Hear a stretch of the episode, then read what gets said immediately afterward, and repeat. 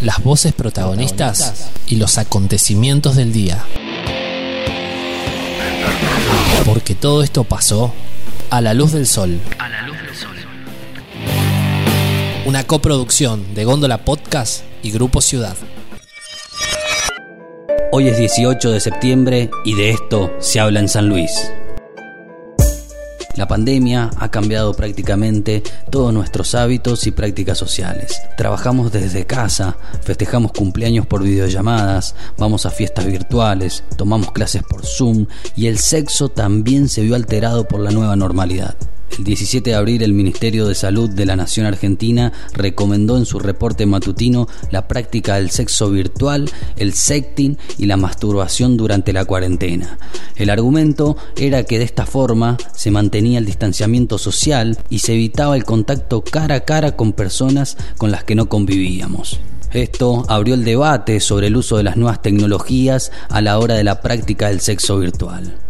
Y si queremos mitigar el riesgo, por supuesto preservativo, pero bueno, obviamente el preservativo no es lo único para prevenir el COVID.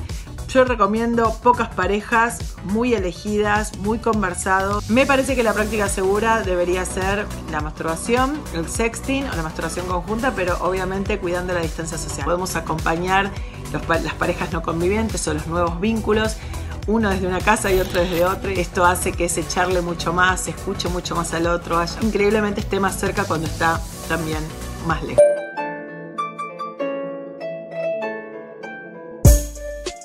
Durante el aislamiento en Argentina aumentó más de un 30% el consumo de pornografía.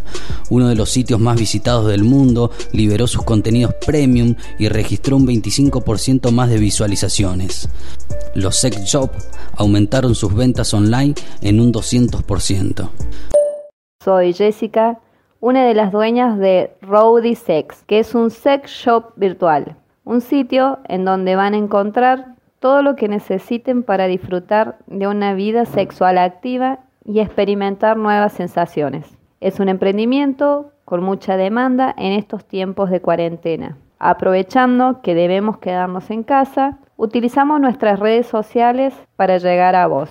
Recibimos muchas consultas sobre productos, para qué sirven, cómo se usan, en cuanto a la demanda, no hay un balance exacto sobre quién consume más, si ellas o ellos. La idea surgió a través de una reunión entre amigos y amigas en donde los temas dominantes fueron la economía y la actividad sexual en tiempos de crisis. Entonces vimos la oportunidad con mi pareja de arrancar este nuevo emprendimiento. Los productos que más se venden son aquellos destinados a masajes placenteros, como aceites lubricantes y geles estimulantes comestibles. También con lencería erótica, juguetes sexuales, perfumes con feromonas, entre otros. Poco a poco el sexo deja de ser un tabú y nos invita a reflexionar y a discutir sobre la industria del porno, los contenidos que queremos ver, la comercialización de los mismos y los estereotipos que nos muestran. Ignorar el alcance de la pornografía en una sociedad que se resiste a la correcta aplicación de la educación sexual integral es un grave error que pagarán las nuevas generaciones. Nadie lo dice, pero todos quieren sexo.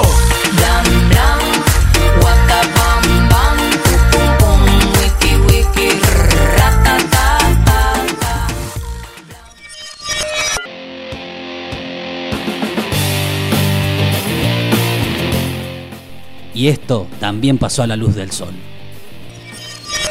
La actividad comercial en San Luis se puso en marcha nuevamente.